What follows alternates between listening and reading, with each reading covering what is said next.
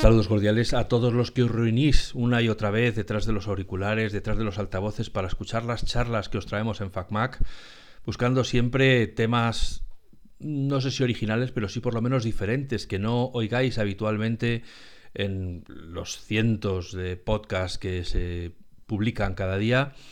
Y hoy os traemos un tema de rabiosa actualidad que está siempre en la cartelera, en el candelero y donde los chorros de tinta y los minutos de voz que se emplean en explicarlo o justificarlo o entenderlo se cuentan por kilómetros y kilómetros, ¿no? Para, como siempre, para no contaros yo mis propias opiniones, he buscado un experto, alguien que nos puede hablar con propiedad, hablando de lo que sabe y sabiendo de lo que habla, para que por lo menos tengamos una opinión formada sobre este mundo que es el del coche eléctrico, que es de lo que vamos a hablar hoy. Para acompañarnos en este viaje a través de esta tecnología transformadora, ha venido a hablar con nosotros hoy Julio Martín, que es un ingeniero que trabaja en la industria de la automoción, que lleva varios años trabajando específicamente en el coche eléctrico y que yo creo que nos puede ayudar a entender un poco mejor dónde estamos y hacia dónde vamos. Ya les saludo y empezamos la charla. Hola Julio, buenos días, buenas tardes, buenas noches, gracias por venir. Buenos días Alfonso, encantado de estar contigo. Tú estás en Alemania. Así es. Y lo primero que quiero preguntarte es, ¿sigue siendo Alemania el centro de decisión de todas las cosas del automóvil? ¿Hay que estar en Alemania para estar en la pomada? ¿O realmente ya se ha ido diversificando las cosas y ya uno puede estar en otros sitios y no, y no estar En el mercado, en el mercado europeo definitivamente sí. Y no solo en la automoción, sino en otras muchas cosas. Ya, bueno, bueno, ya de Kaiser. Pero, eh, ¿y en el coche eléctrico también es eh, ahí donde se está fraguando lo que viene? Yo diría que sí, que es una iniciativa principalmente alemana. Eh, las razones pueden ser sociológicas y culturales, más que económicas, pero sí, creo que es una iniciativa eh, netamente alemana. Ajá. Bueno, vamos a ver. Eh, el coche, bueno, hablamos del coche eléctrico, pero en realidad estamos eh, en varias opciones, ¿no? Están los coches tradicionales, por así decirlo, de combustión. y luego están los coches híbridos y luego están los coches eléctricos. No sé si además hay, bueno, luego están también los coches de gas. En fin, hay ahora mismo una especie de desparrame de opciones que yo creo que solo contribuye a la, confusión del 98% de gente que no entiende de coches y que solo quiere una cosa con cuatro ruedas que le permita ir de un sitio a otro. Sin embargo, eh, podemos decir que el coche eléctrico va a ocurrir sí o sí. o sea que esto, yo entiendo que esto es como el VHS y el beta, pues los de gas y todo eso a lo mejor quedan ahí residuales, pero que todo el mundo está poniendo los huevos en la cesta del coche eléctrico parece algo obvio, ¿no? Sí, así es. Lo, curioso es que por primera vez en la historia de esta industria, eh, digamos que las, eh, iniciativas tecnológicas vienen del político y no salen de las empresas en sí. Es la primera vez que eh, los, políticos han decidido que una tecnología tiene que ser la dominante y a pesar de no estar plenamente desarrollada, se ha puesto una, fecha o unas fechas, o se está obligando también a las marcas a, tener unas fechas en las que se tienen que adaptar eh, eh, temas de producción a esta tecnología. Y bueno, podemos decir que en Europa por primera vez estamos ante el primer plan quinquenal eh, al estilo soviético eh, con este experimento del, coche eléctrico. Bueno, en el coche eléctrico en muchos casos se habla de que se está poniendo el carro delante del burro. Y no, en este caso sí que es muy apta la, la, mención del carro porque se están queriendo poner coches eléctricos cuando no hay sitios donde cargarlos y donde a lo mejor eh, no se ha previsto muy bien cómo se va a dar eh, alimentación si todo el mundo de repente se comprara un coche eléctrico, ¿no? ¿Esto e, está bien pensado o, nos la vamos a pegar? es que yo no lo entiendo, si te soy sincero. Yo, yo veo muchas lagunas. Como, como he dicho, el coche eléctrico es una iniciativa de carácter ideológico, cultural también, y además de origen alemán. Eh, históricamente los movimientos verdes y ecologistas surgen primero en Alemania y luego se van transmitiendo al resto de, Europa y luego del mundo. En el caso del coche eléctrico, el, modo de vida alemán, eh, como, como, yo lo llamo, es más horizontal, ah, de, casas eh, unifamiliares o donde pocas personas viven en una, en una, casa de máximo dos plantas, hay pocos edificios de bloques eh, de viviendas. Podría ser eh, o sea, desde el punto de vista organizativo, de infraestructura y tal, podría ser relativamente viable el empezar a instalar cargadores en casas, eh, donde puedas tener tres o cuatro eh, coches cargando al mismo tiempo sin grandes cambios de infraestructura. pero, por ejemplo, en un bloque de pisos de Madrid de ocho plantas por cuatro apartamentos por planta, eso hacen un número exacto de un montón de apartamentos, eh, tendrías que poner un cable de, de cobre de, un diámetro considerable para poder cargar pues, los 30 eh, coches que pueda haber en esa, en esa finca. Eh, desde el modo de vida, desde el punto de vista del modo de vida español, eso va a ser un complejo, como mínimo complejo de adaptar.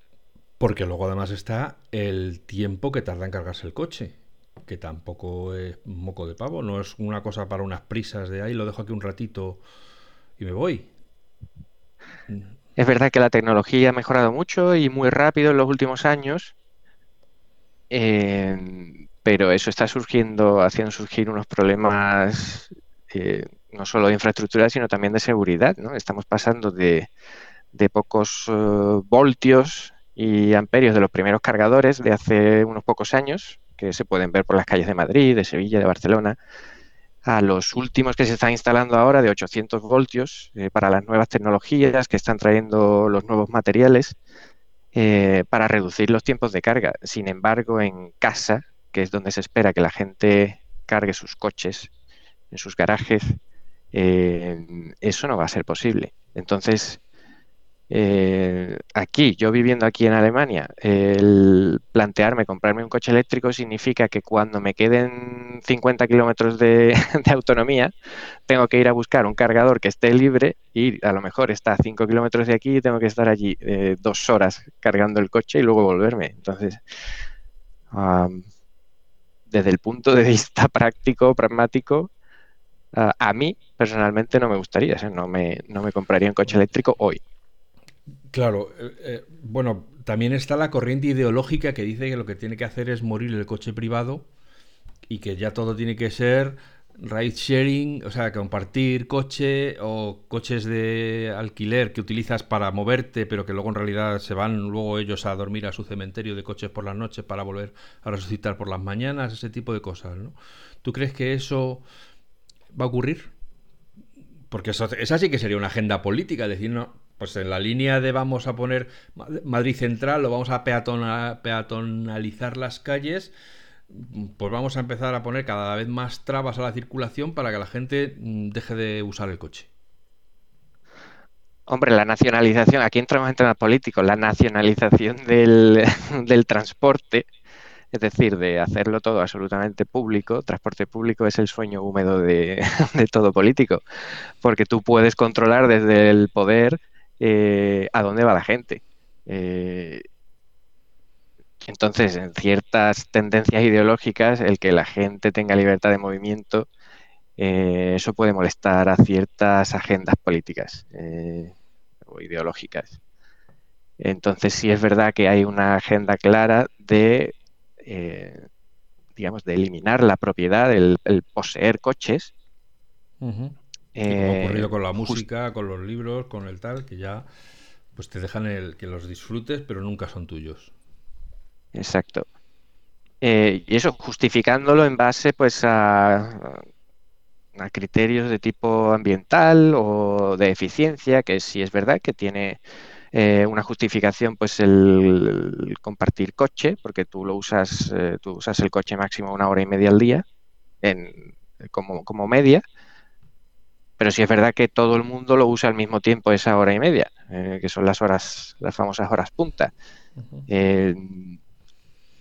tú no vas a poder compartir o va a ser muy, muy complejo y complicado eh, limitar el número de coches y que todos los puedan compartir de manera eficiente al mismo tiempo, porque al final todo el mundo se está moviendo en, ciertas horas concretas. Ya existe, o sea, yo estoy a favor, como siempre, de que haya las, eh, todas las eh, alternativas posibles, que la gente pueda elegir en función de sus necesidades, pero el dirigir los modos de vida desde altas instancias, eso siempre ha llevado a, a desastres, a ineficiencias, porque no todo se puede prever. Ya. Yo que soy consciente de que estamos en plena transición tecnológica, es decir, del coche de gasolina o diésel. Lo del diésel ya habría mucho que hablar sobre cómo, se han cargado también políticamente las ventas de coches diésel, ¿no? Pero bueno, el, que estamos en transición política del la gasolina al diésel, o sea, de la gasolina y diésel al coche eléctrico, eso es evidente. Por lo tanto, ahora mismo, yo como ciudadano que más o menos se ha enterado de las cosas, pienso, pues es que no me voy a comprar ahora mismo un coche de gasolina, porque, porque sé que va a estar obsoleto dentro de cuatro años, de cinco años, pero por otro lado, hago las cuentas de un coche eléctrico y, y es que no me salen las cuentas. O sea, es que lo que cuesta ahora mismo un coche eléctrico comparado con su vida útil, la duración de la batería, el posible recambio de la batería, etcétera, a mí no me salen las cuentas. ¿Será que soy de letras o es que de verdad no salen las cuentas? Yo en casa tengo dos híbridos y un full electric, eh, un Nissan Leaf, ¿no? Dentro de la familia, digamos, no, no propios míos lo, que tú comentas, hay una transición, a mí no me gusta llamarlo transición eh, tecnológica, porque la tecnología del coche eléctrico es incluso anterior al motor de combustión. Entonces no hay, digamos, desde el punto de vista conceptual, no hay, eh, no hay ningún avance tecnológico. Habrá, eh, bueno, mejoras en los sistemas y tal, pero como avance, como invento, pues es incluso anterior al, motor, al motor de combustión.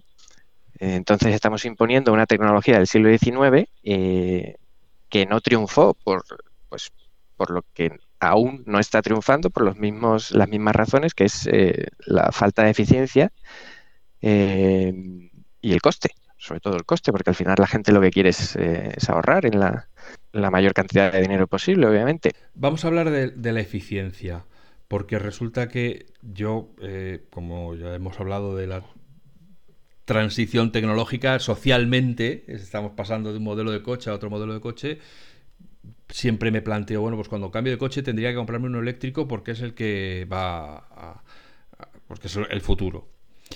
Pero resulta que los que podrían tener sentido hacen muy pocos kilómetros y los que tienen ya una autonomía como para poder ir de vacaciones sin tener que estar agobiado pensando si voy a tener un enchufe, están muy por encima de lo que yo voy a pagar o podría pagar o querría pagar por un coche.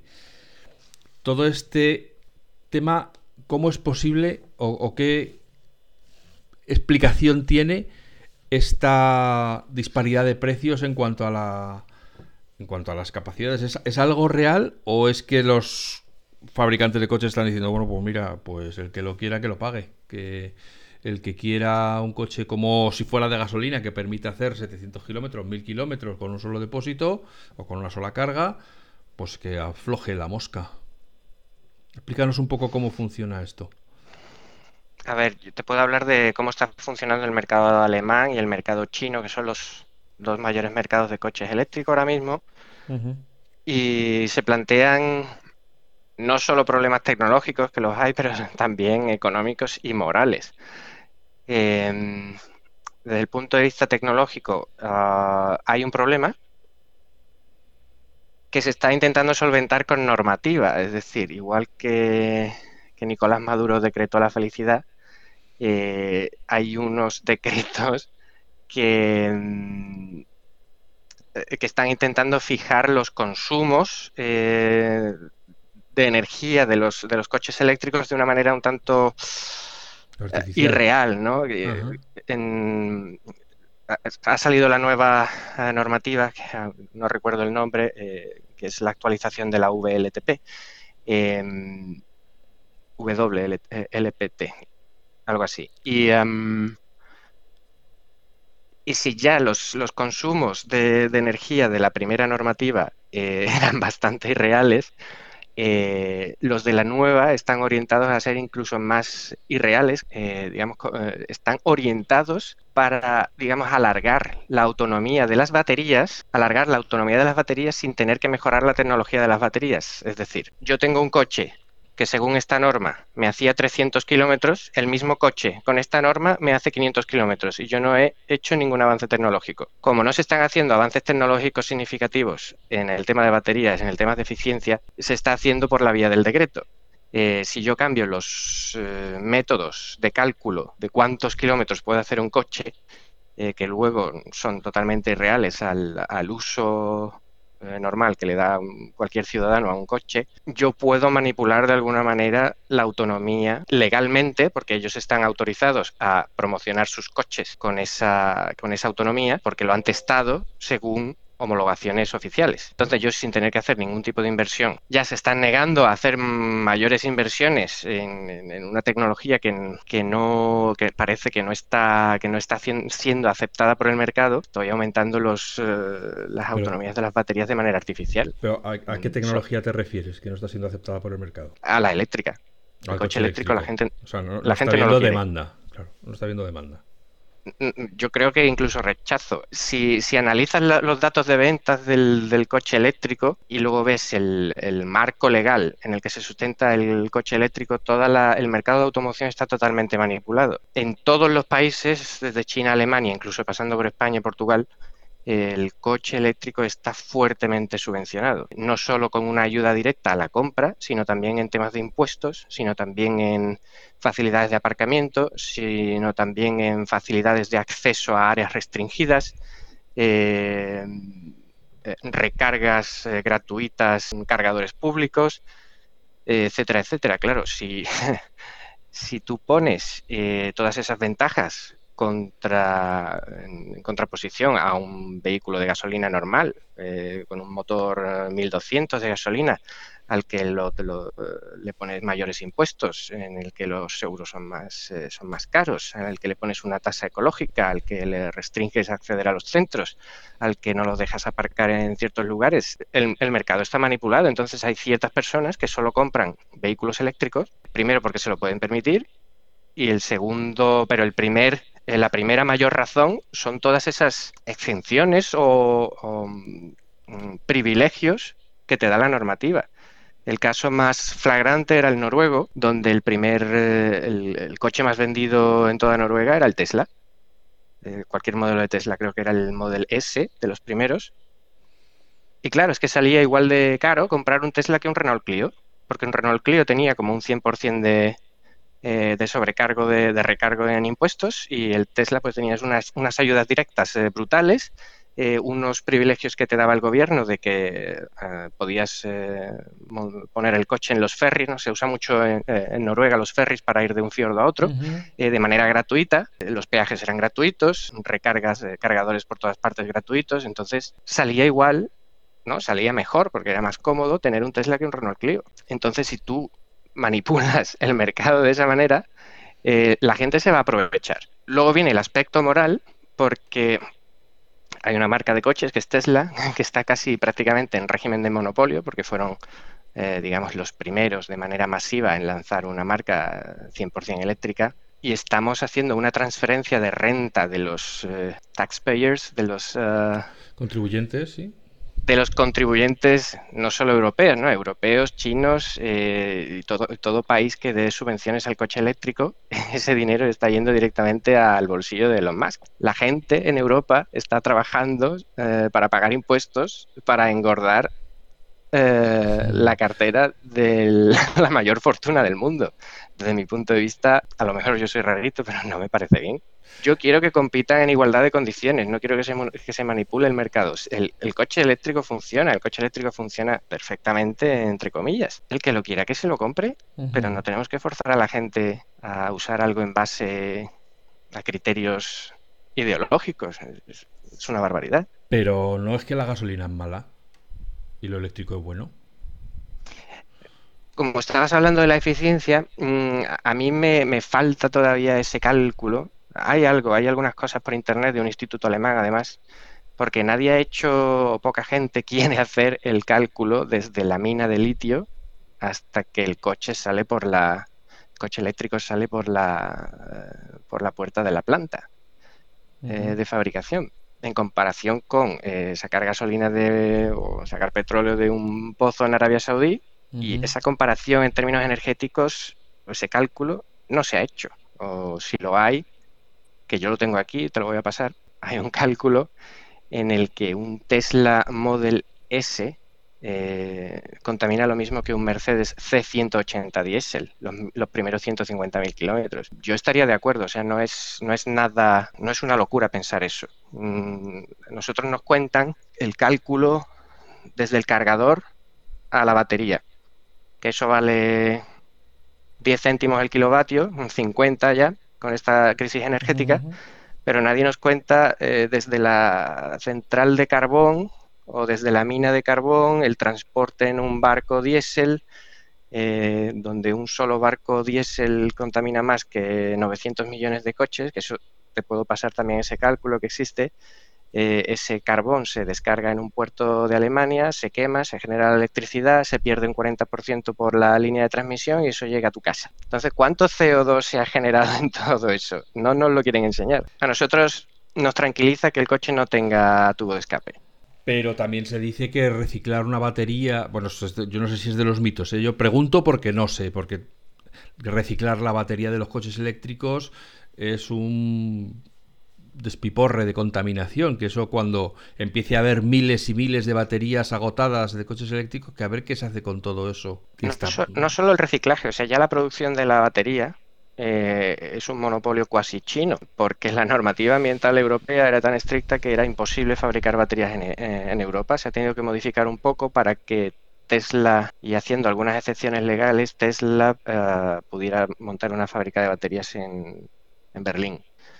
Eh, y aprovechando eso, pues varias empresas chinas como CATL o, y otras, otras empresas eh, también están montando grandes fábricas de baterías en Europa. Pero hasta hace poco era prácticamente imposible porque no se podía llevar a cabo toda la normativa medioambiental. Entonces todo eso se trasladó a China donde la normativa medioambiental, aunque exista, no se cumple. Entonces todas las baterías vienen de China, es una cuestión también estratégica. Luego tampoco disponemos de los materiales, de las eh, materias primas para fabricarlos y tenemos que aumentar esa producción. Y esa producción solo pasa por incrementar el número de minas a cielo abierto, ya sea de litio, de cadmio, de tántalo, de, los, eh, las tierras raras, de, todos los minerales que hagan falta para hacer una batería.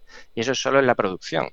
El reciclaje, eh, hasta hace poco, no hay un proceso en Europa para reciclar con la normativa europea baterías en suelo europeo. Se estaban mandando a, China. Yo siempre creo en la técnica y que pues se, aparecerá una solución eficiente y masiva. Eh, no creo que, sea un problema, a mí no me, no me parece un problema. Pero todo esto no se había previsto. El reciclaje de un coche de combustión es infinitamente más sencillo y menos contaminante que el de un coche eléctrico.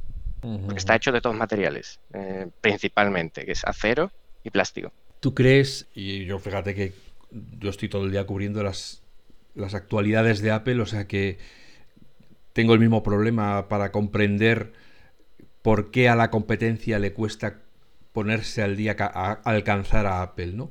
Pero en el caso de Tesla, que incumple sistemáticamente sus propias previsiones de fabricación y de tal y de cual, y aún así sigue siendo una de las amores de, del, de los inversores y de los y, de todos los analistas. Eh, mm, ¿Tú crees que tiene una distancia tecnológica tan larga como para que las Volkswagen del mundo, los PSA, etcétera, no acaben alcanzándola y pasándola por encima? O sea, ¿está Tesla viviendo, digamos, de prestado por lo que están tardando las, los grandes fabricantes en reorganizarse y en, y en alinear todas las naves hacia el coche eléctrico? ¿O realmente hay una distancia en cuanto a ingeniería y en cuanto a desarrollo que le, permite, que le va a permitir mantener esa, esa distancia eh, cuando todos, cuando el coche eléctrico esté en, en todas las fábricas de coches. La distancia tecnológica entre Tesla y los demás mm, no es para nada, o sea, no, no hay distancia. Yo diría que Tesla desde el punto de vista tecnológico está muy por debajo eh, de los eh, de los fabricantes eh, tradicionales en cuanto a soldaduras, estampación de acero, pinturas interiores, plásticos, o sea, cualquier componente de Tesla es de mucha peor calidad que, eh, en el resto de, de marcas tradicionales. Tesla surge de la nada, entonces le falta mucha experiencia. está compitiendo con, con fábricas, con marcas que llevan 100 años haciendo coches por todo el mundo eso no, es fácil, ¿no? Es, es, un, es, un, trabajo titánico. Pero sí estoy viendo que desde el punto de vista tecnológico Tesla no está avanzando lo que debería eh, para ponerse, digamos, al mismo nivel. Eh, Tesla lleva 14 años de existencia, ¿no? Desde 2012, si no recuerdo mal, un poco antes, 2008, 2009, con el primer Roadster. Y en 14 años apenas ha hecho un dólar de beneficio y los dólares de beneficio que ha hecho ha sido especulando con Bitcoin. Entonces, desde el punto de vista de fabricar coches, eh, recibiendo subsidios de todo el mundo, recibiendo subsidios eh, porque el desarrollo del, Model I, si recuerdo bien, lo pagó el gobierno de los Estados Unidos. Eh, la, la construcción de sus plantas, no sé si en Arizona o en, eh, fue una concesión del gobierno de los Estados Unidos. O sea, está teniendo muchísimo apoyo público de los contribuyentes, pero no está habiendo un retorno. Eh, no está generando un beneficio que luego pague unos impuestos, eh, pues no sé, para financiar lo que sea en el país que sea. En este caso en Estados Unidos seguramente será para financiar el ejército. O sea, desde el punto de vista tecnológico, Tesla como coche está muy, muy, muy atrás de cualquier fabricante en cuanto a toda esa tecnología. De hecho, es incapaz de superar en el número de, coches a una marca como SEAT. Eh, Tesla está rondando los 350.000 coches al año eh, vendidos en fabricación, entregados, y SEAT ronda los 420.000, teniendo solo una fábrica. Vale que estamos hablando de, de disponer de baterías y de motores eléctricos, no deja de ser unos números un poco eh, ridículos en cuanto a números, ¿no? Si, se está tendiendo a, arrasar, digamos, el motor de combustión, a quitarlo del mercado para sustituirlo por una tecnología como la eléctrica, que parece tan, tan robusta, eh, como una empresa con esas inversiones, que ha recibido como unos 19 mil millones de dólares en los últimos años, solo en inversiones directas de inversores, tanto chinos como saudíes, ¿cómo le está costando tanto el, poder entregar un coche. Eh, como tú bien has dicho, eh, nunca cumplen sus previsiones. Eh, han vuelto a retrasar, hoy lo acabo de leer, han vuelto a retrasar el, el camión. Ah, y el, camión. Y el camión también. Todos los años, no da igual cuando oigas esto, pero Tesla va a sacar un coche de 22 mil dólares. pero cuando vas a comprarte un Tesla no baja de 60 mil euros. Entonces, pero la gran ventaja de Tesla es que eh, su, coche, eh, su batería, su optimización del consumo sí que parece estar por delante de lo que están ofreciendo otros fabricantes, ¿no? Desde mi punto de vista, no. Em, los consumos de Tesla primero son falsos y por lo que ya hemos comentado, por la normativa. Y aunque tú puedas leer que son 15 kilovatios a los 100, eso se, va a más de 22, 23. Eh, al precio del kilovatio ahora que está rondando los 40 céntimos aquí en Alemania, bueno, pues eh, desde el punto de vista costes, no hay un mínimo ahorro en cuanto a un coche de gasolina, pero con las mismas capacidades, un coche de gasolina y un Tesla, eh, el, Tesla te está costando 20, 25 mil euros más. Ya, pero yo, mi pregunta iba en el sentido de que yo he visto capturas de gente que tiene Tesla y que pone, pues hecho 1100 kilómetros con una sola carga. Los otros coches eléctricos no llegan a tanto, digamos, eso es lo que estaba diciendo que esa es la distancia o la ventaja que tiene un Tesla, por lo menos es lo que yo he entendido, que sus coches con una sola carga permiten hacer más kilómetros que los de los Citroën, los Volkswagen, los Mercedes, los no sé qué. Que puede no ser verdad, porque yo tampoco es que esté todo el día comparando cosas, ¿no? De coches eléctricos. No, en cuanto a tecnología, yo creo que no, no están por delante. Simplemente tienen una batería gigante, un Tesla pesa más de dos toneladas y están orientados eh, a eso. Los coches eléctricos que están sacando los eh, fabricantes europeos tipo Citroën, tipo Peugeot, tipo Volkswagen son compactos, de, poco peso, de poca batería y están orientados a la movilidad urbana. No conozco ningún coche eléctrico 100% en el mercado europeo. Ahora no me viene a la mente ninguno, seguro que hay. Pero nos podemos ir a los coreanos como el Kona o el nuevo Ioniq, pero aún así no pretenden estar en el mismo segmento que un Model S eh, ni un Model Y. Aún así, estamos hablando de baterías de 450 kilómetros homologados eh, por unos precios de 35, 37 mil euros, muy por, debajo de, muy por debajo de Tesla. De hecho, es el siguiente, es el competidor más eh, potente de Tesla, son los coreanos que tienen mucha experiencia con, este tipo de vehículos. Ahora mismo es que el, el fabricante europeo eh, no tiene mucha confianza en el futuro del coche eléctrico. Entonces, no quiere ir a fabricaciones masivas, primero porque no se están vendiendo, ni a inversiones masivas de reestructuración de toda la industria auxiliar para que se dedique eh, exclusivamente al vehículo eléctrico. Aunque haya una transición de unos años, ya se está retrasando, ya se está planteando eh, pues eh, relajarla, etcétera, es un movimiento estratégico para Europa muy, muy, muy complejo y muy arriesgado. Eh, primero por la falta de materias primas. Yo creo que ni siquiera hay materias primas para sustituir el 10% del parque móvil. No existe cobre, litio suficiente para, para, sustituir el 10% del parque móvil de toda Europa con coches eléctricos. desde el punto de vista de supply chain, de materias primas, es imposible. Oye, que me estás poniendo muchas dudas entonces de si el próximo coche tiene que ser eléctrico o, no tiene que ser eléctrico. ¿O ¿Se va a inventar otra cosa que no sea eléctrica y que tenga más viso? ¿Puede ser el gas al final? ¿Podría ser el, coche de gas el, tapado, el que va a venir por debajo sin que nadie lo vea y de repente todo el mundo se va a poner a comprar coches de gas? El coche de gas es algo que siempre ha estado ahí.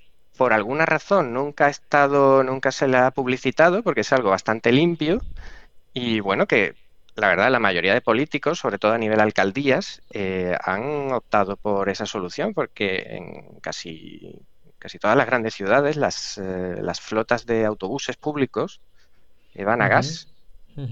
Las grandes flotas de taxis van a gas, más que con una, por una cuestión de contaminación, es por una cuestión económica. El gas es mucho más barato. Y entonces eh, sale a cuentas. Yo he estado en Sevilla durante las Navidades y he cogido varios taxis y a mí me gusta preguntar, eh, me gusta ir a, nivel usuario, eh, qué se siente. ¿no? Y, a los taxistas siempre les preguntaba, ¿y, por qué no tenéis coches eléctricos? No, no sale a cuentas y todos me decían que no, que eso no, se amortiza nunca, que lo mejor es tener un Toyota híbrido modificado a gas. Entonces habían comprado todos los Toyota Prius eh, híbridos de última generación o anterior generación, eh, incluso Skodas a gasolina, que luego le habían instalado los nuevos sistemas eh, de gas, que son muy, muy eficientes y, que bueno, que eso influía en, en una nómina de un autónomo de un 30% superior a tener un diésel y ya ni te digo a tener un eléctrico. Entonces al final siempre tira pues el, lo que llevas a casa, ¿no? El plato de comida que llevas a casa. Pero lo que hacen, digamos, es suprimirle el, depósito de gasolina para ponerle gas. O sea, en el híbrido, cuando compras un eh, híbrido. tú siempre tienes que usar. Siempre tienes que usar la gasolina en un coche de gas eh, para arrancarlo, para que coja cierta temperatura y luego entra el sistema de gas. Entonces siempre tienes que ir con un sistema de doble depósito. Un depósito de gas y el original de gasolina del coche. Con esto he demostrado lo mucho que entiendo de coches. Vaya por delante. No, eh, o sea, es una tecnología que no se conoce, que está ahí y bueno, eh, son preguntas legítimas y que yo me tuve que enterar también porque eh, era algo que, eh, que me interesaba para tenerlo yo y para probarlo. Lo que, pasa es que si ya estamos hablando de que lo de los cargadores de los coches eléctricos, después de mucho esfuerzo y después de mucha inversión, no hay, ya no te quiero contar a dónde tienes que irte a cargar un coche de gas. Eso, eso es España. España es una isla en el mundo tecnológico porque pasan los Pirineos, incluso en Portugal, eh, y toda gasolinera tiene cargador de gas. Pero toda es toda. y aquí en Alemania y en Francia también, que es muy común eh, usar el, coche a gas, eh, todas las gasolineras tienen un cargador de gas. Todas, todas, todas. Entonces nosotros lo vemos como algo extraño, por alguna razón. no, pero es verdad que en, en España los taxis de toda la vida han funcionado a gas llevaban una bombona de butano en el maletero, pero eso se prohibió por seguridad. Claro, claro. Y eh, precisamente a eso iba. ¿Y este gas que, es eh, no plantea problemas de seguridad? ¿Este gas de los nuevos coches a gas? No. No hay problema de, que te den un golpe por detrás y aquello explote y, sea, una bomba nuclear. no. no. No, no, eso está muy, muy probado, muy homologado, muy testado y, y la seguridad es máxima en un coche a gas. Hay millones de coches a gas eh, en, Europa ahora mismo, en las carreteras. Y de autobuses llenos de gente. Sí. Claro, y por, entonces digo, ¿puede ser esa una alternativa eh, ecológica con más futuro? O con, bueno, por lo menos no vamos a decir con más futuro porque claramente no tiene a los políticos de su lado, pero con una carrera con una carretera por delante más despejada que la del coche eléctrico, que parece que tiene muchos badenes y, muchos agujeros que tiene que, sortear. A ver, el gas genera CO2, pero es, eh, los gases de escape son mucho más limpios que la que puede ser de un, ah, de un diésel o un gasolina. ¿no? Al ser eh, gas, la combustión es mucho más, más eficiente, no trae residuos, no trae aditivos eh, o no trae tantos. Entonces es una combustión mucho más limpia y lo que genera es básicamente CO2 que no es un gas tóxico a pesar de lo que se, eh, que se crea. Eh, es un gas totalmente inerte que no afecta a la salud de nadie. Eh, puede tener pues los efectos climáticos que se dice que tienen, pero eso, eso, es otro tema. es una tecnología que funciona, es una tecnología que está ahí, pero tiene el problema, problema estratégico de la dependencia de gas gas que en, Europa no existe. Entonces tienes que depender de un tercer país. Pero bueno, lo, mismo pasa con, la gasolina y el diésel. Pero tienes que, depender de países inestables que pueden poner en jaque tu, sistema energético eh, de la noche a la mañana. Entonces se tiende a, buscar otro tipo de soluciones, como podría ser eléctrico, ¿no? porque todo el mundo puede generar energía eléctrica en, en su propia casa, pero no era tan fácil. El gas puede ser, digamos, una medida eh, complementaria o transitoria, ¿no? hasta que se, eh, se encuentren otras tecnologías o se desarrollen otras tecnologías, ¿no? Se está hablando, se empieza a hablar otra vez del hidrógeno, tanto de la pila de hidrógeno como de la combustión de hidrógeno. Vamos a hablar un poco del futuro. Anda, saca tu bola de cristal, ya que estás en el sector, ya que conoces bien los entresijos. Y entonces dime eh, Julio, ¿qué hago? Me quiero comprar un coche, pero lo que me dices del coche eléctrico mm, ya me ha dado el canguelo, el, el de gas, mm, como se estropee lo de Ucrania, ya veremos a ver si tengo que usar mecheros para encenderlo. Y el de gasolina me dicen que es muy malo. Y ya el diésel, que voy al infierno. ¿Qué puedo hacer? ¿Qué puedo hacer? ¿Qué, qué vamos a hacer dentro de 10 años? ¿Dónde vamos a estar?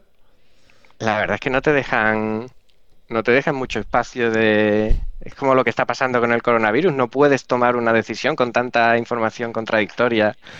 Eh, vacuna sí, vacuna no, mascarilla sí, mascarilla no. Es imposible tomar una decisión, una decisión correcta eh, con tanta información eh, contradictoria, ¿no? A veces.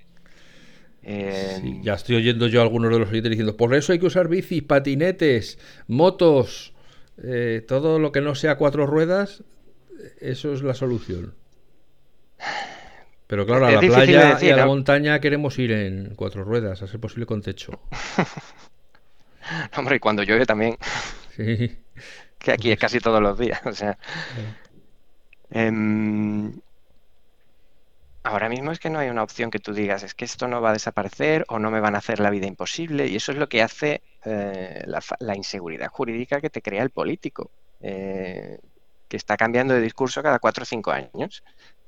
Eh, y luego todas estas políticas, el principal perjudicado es el, es el currela, el que está abajo, el que en su día se compró un diésel para ahorrar, porque trabaja a 70 kilómetros de su casa y, no vive en el centro de una gran ciudad ni, trabaja en el centro de una gran ciudad y, no se puede permitir una solución, digamos, urbana, de, ir en un compacto eléctrico a su oficina con garaje. Eh, no, eh, trabajas en Villanueva de no, de no sé qué, eh, a 80 kilómetros y, necesitas un coche que te consuma poco.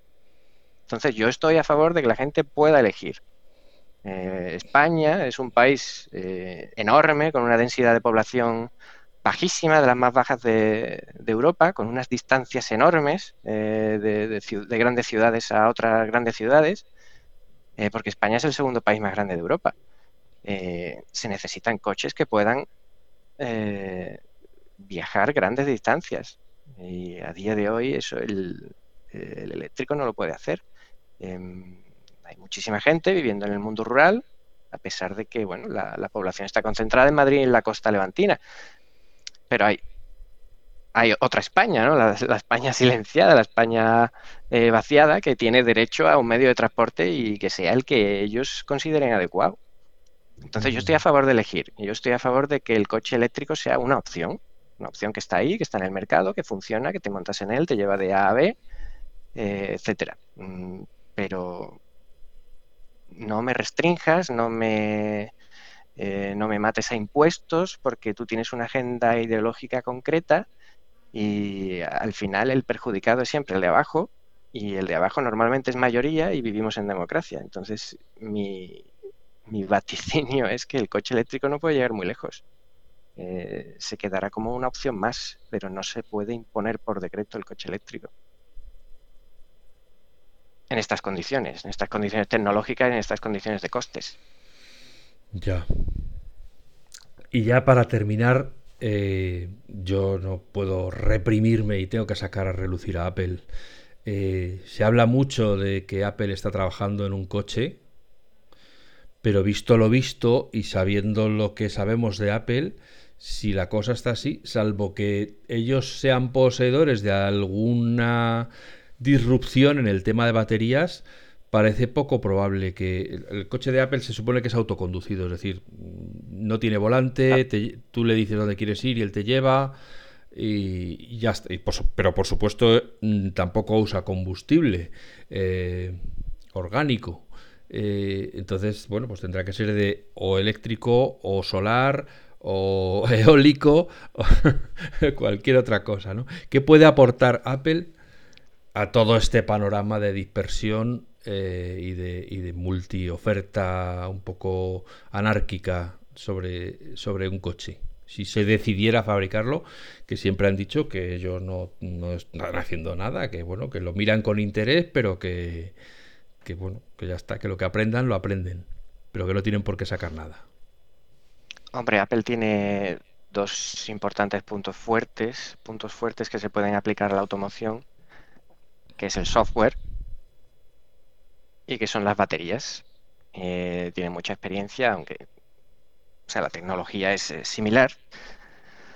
Y solo tendrían que adaptarse mínimamente en esos puntos. Eh, luego el desarrollo pues, de todo lo que es chasis y eso, pues no sé a qué nivel, a qué nivel estarán.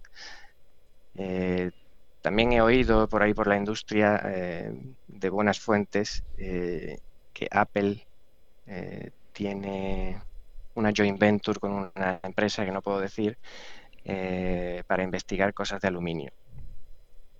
Mm. Por ahí pueden estar eh, investigando cosas. Ese proyecto está bastante verde. Para el chasis, estamos hablando aquí de, pues eso, pues... No lo sé. No lo sé, porque los, los, cuerpos de los teléfonos Apple también son de aluminio. Sí, eh, los portátiles, todo, todo, todo. Todo lo que hace Apple es de pues, aluminio. Pero bueno, se puede especular también. Eh, yo estuve trabajando en un proyecto eh, curioso, porque el fabricante de aspiradoras Dyson quería fabricar su propio coche autónomo. Eh, lo tenía todo planeado, eh, tenía hasta los terrenos comprados en Singapur para fabricar los, los coches. Era un, un sub, un todoterreno eh, en fibra de carbono y también iba a ser autónomo, eléctrico, pero hizo sus cuentas, es un señor bastante listo, hizo, hizo sus cuentas y una noche dijo que cancelaba el proyecto, que no le salían los números por ninguna parte, que el coche autónomo eh, eléctrico, sobre todo eléctrico, eh, no generaba beneficio no, y podía poner en, en peligro todo el, eh, toda la empresa Dyson. Así, sí que decidió cancelarlo y bueno, Pero sí, mm, no, no es que lo, no no es que lo cancelara a nivel de plano, o sea, había avanzado ya bastante en el tema del coche. Sí, había un prototipo, había un O sea, prototipo en Inglaterra. había llegado a, a poner un prototipo y a- e incluso a presentarlo en prensa, ¿no? O sea, yo recuerdo que aquello ya había trascendido, lo del coche de Dyson. y, y se canceló. Eh, y nosotros nos estábamos encargando de la parte autónoma, de todos los sensores, eh, la parte del volante también.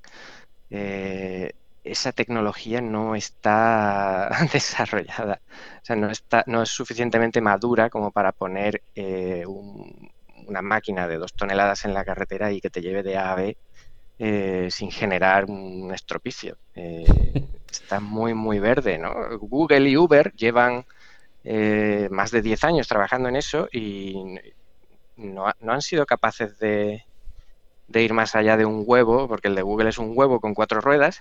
Eh, de moverse en algunos interiores y hacer eh, unas rutas muy determinadas. Es muy, muy, muy difícil, eh, eh, digamos, recibir el, intuir el entorno a través de sensores eh, y crear un software lo suficientemente potente para que el coche se comporte como lo haría una persona, que tomara decisiones en, tiempo y forma y luego eso genera unos problemas morales, ¿no? Si, ¿quién es el responsable de un accidente? Eh, la decisión que tomó el coche, ¿sería el fabricante el que tendría que pagar los, eh, los desperfectos? En Eh, Estados ¿es el Unidos seguro que hay una demanda contra el fabricante, seguro.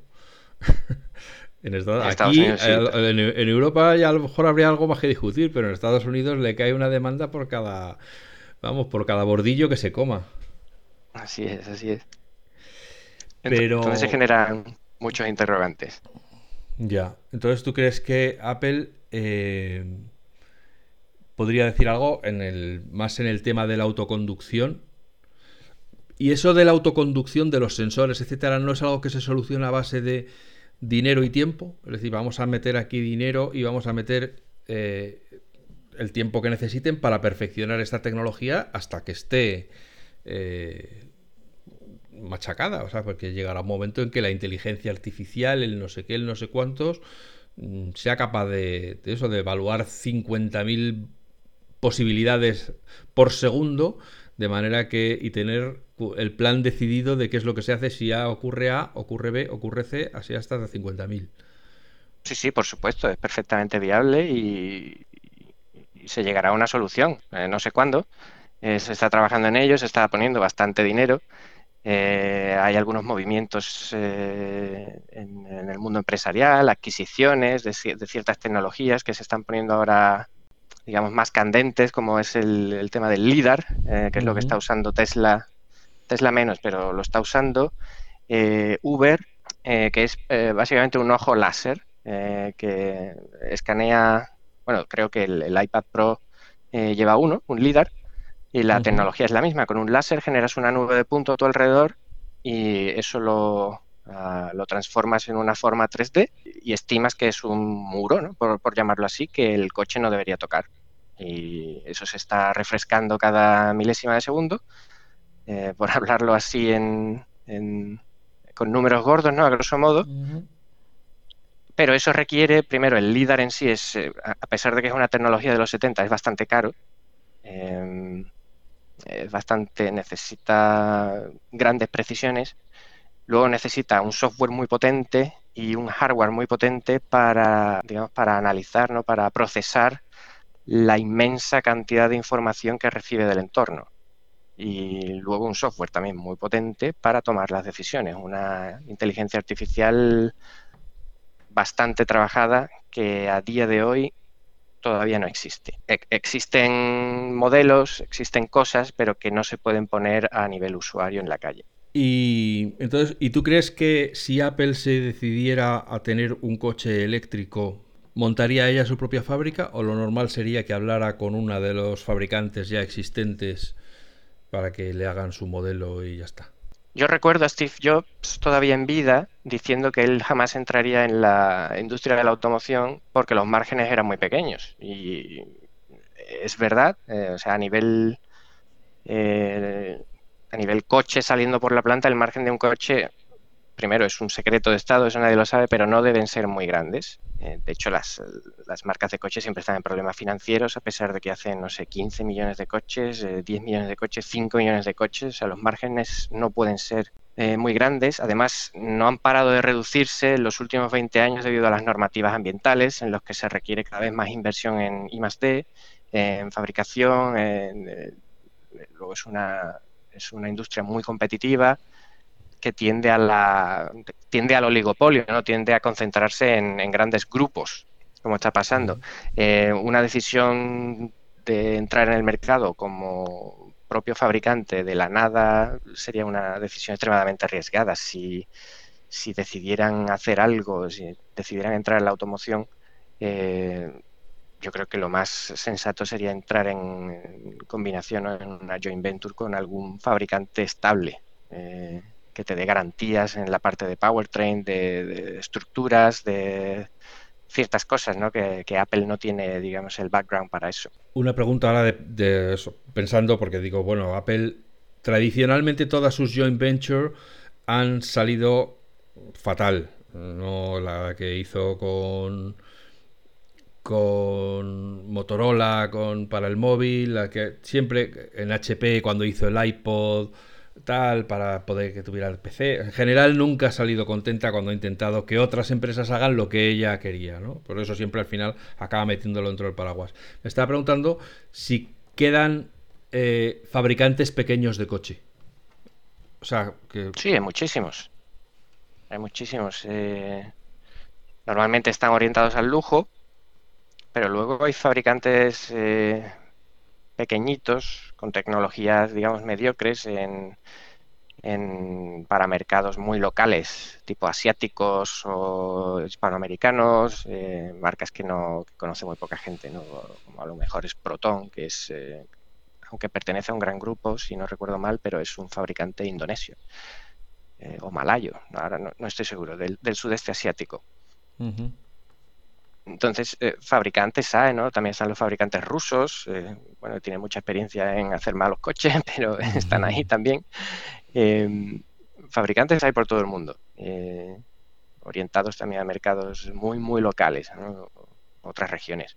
Aquí Apple probablemente cogería una pequeña empresa dedicada a coches de lujo o de, de, gama alta para reconvertirla, desde donde pudiera coger el know-how y la fábrica para tal, y, reconvertirla a, sus intereses. ¿no?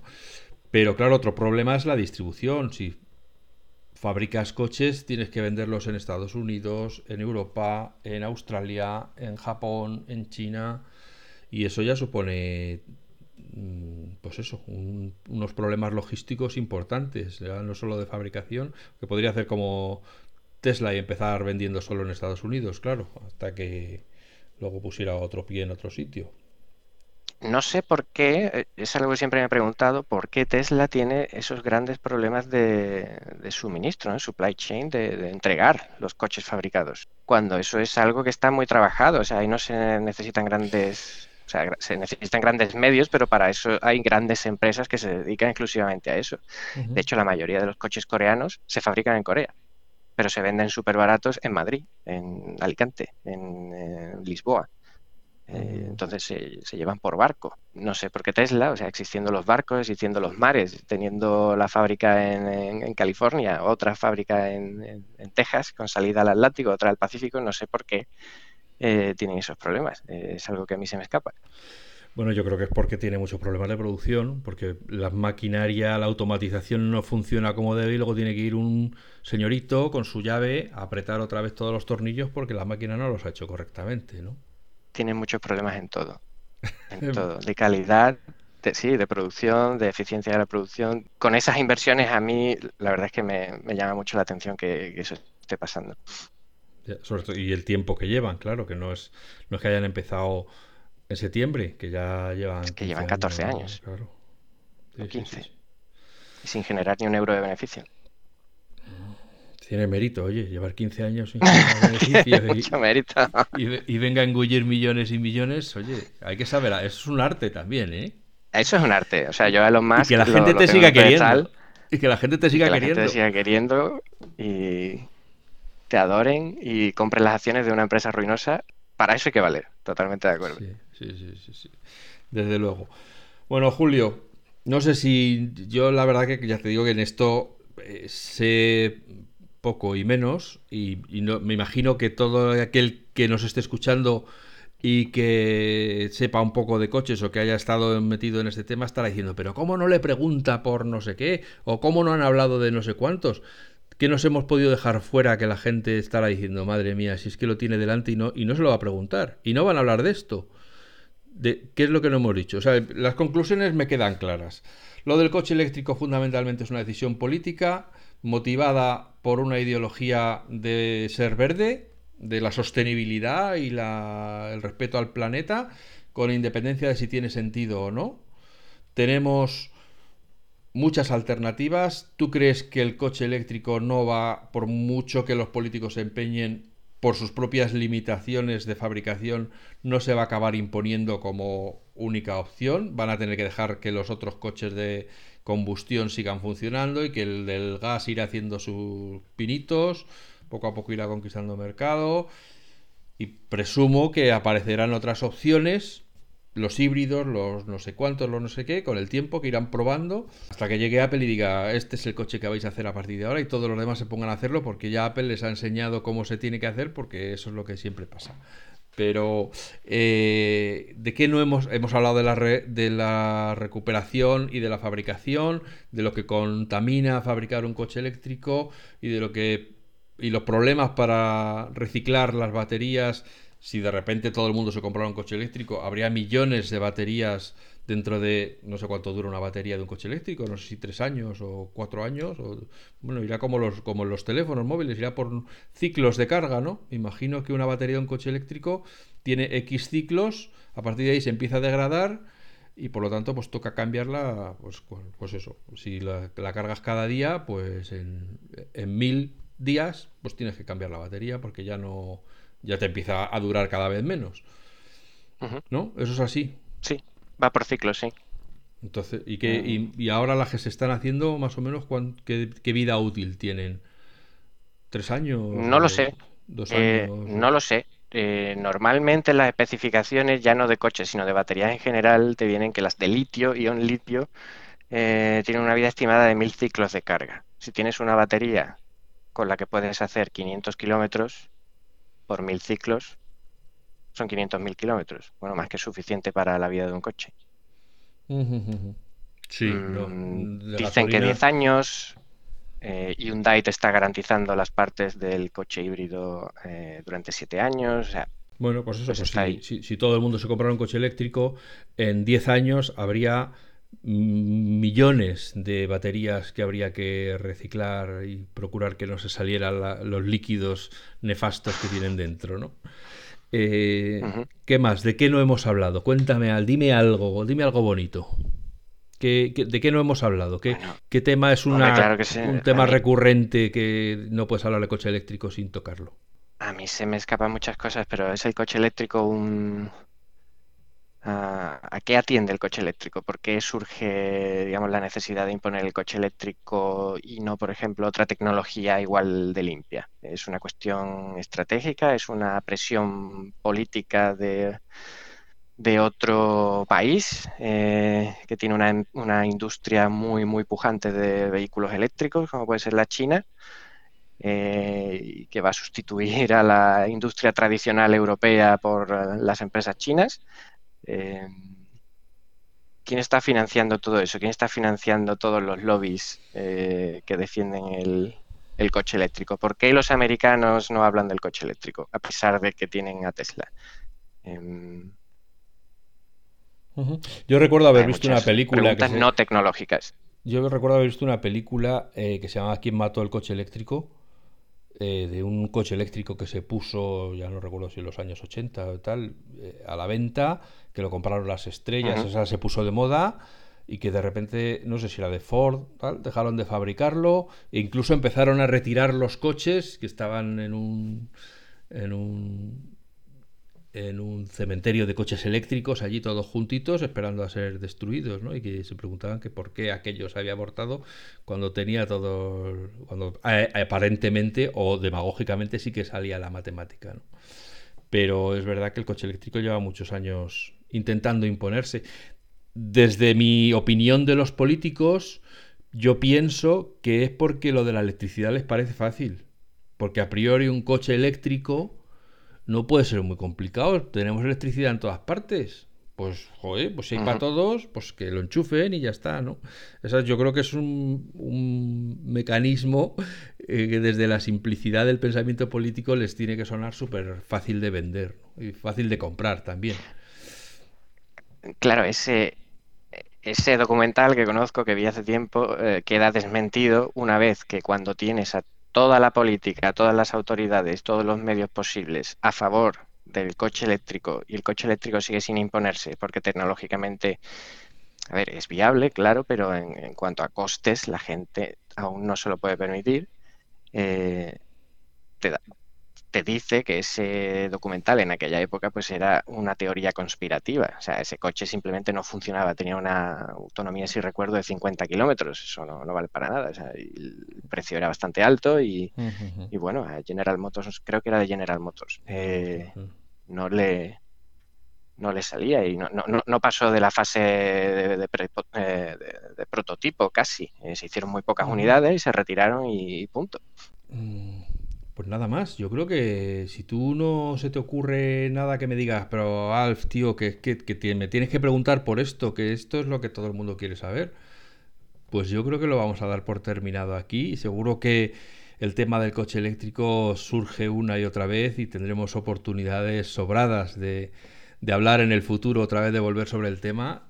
Eh, y te quiero agradecer que hayas encontrado el tiempo y las ganas de hablar con nosotros de este tema y a los oyentes, a los escuchantes que están al otro lado con la oreja pegada al auricular o al altavoz, agradecerles como siempre que estén ahí semana tras semana, que os deseo lo mejor, que os vaya todo sobre ruedas, que seáis felices y que seáis buenas personas. Hasta pronto.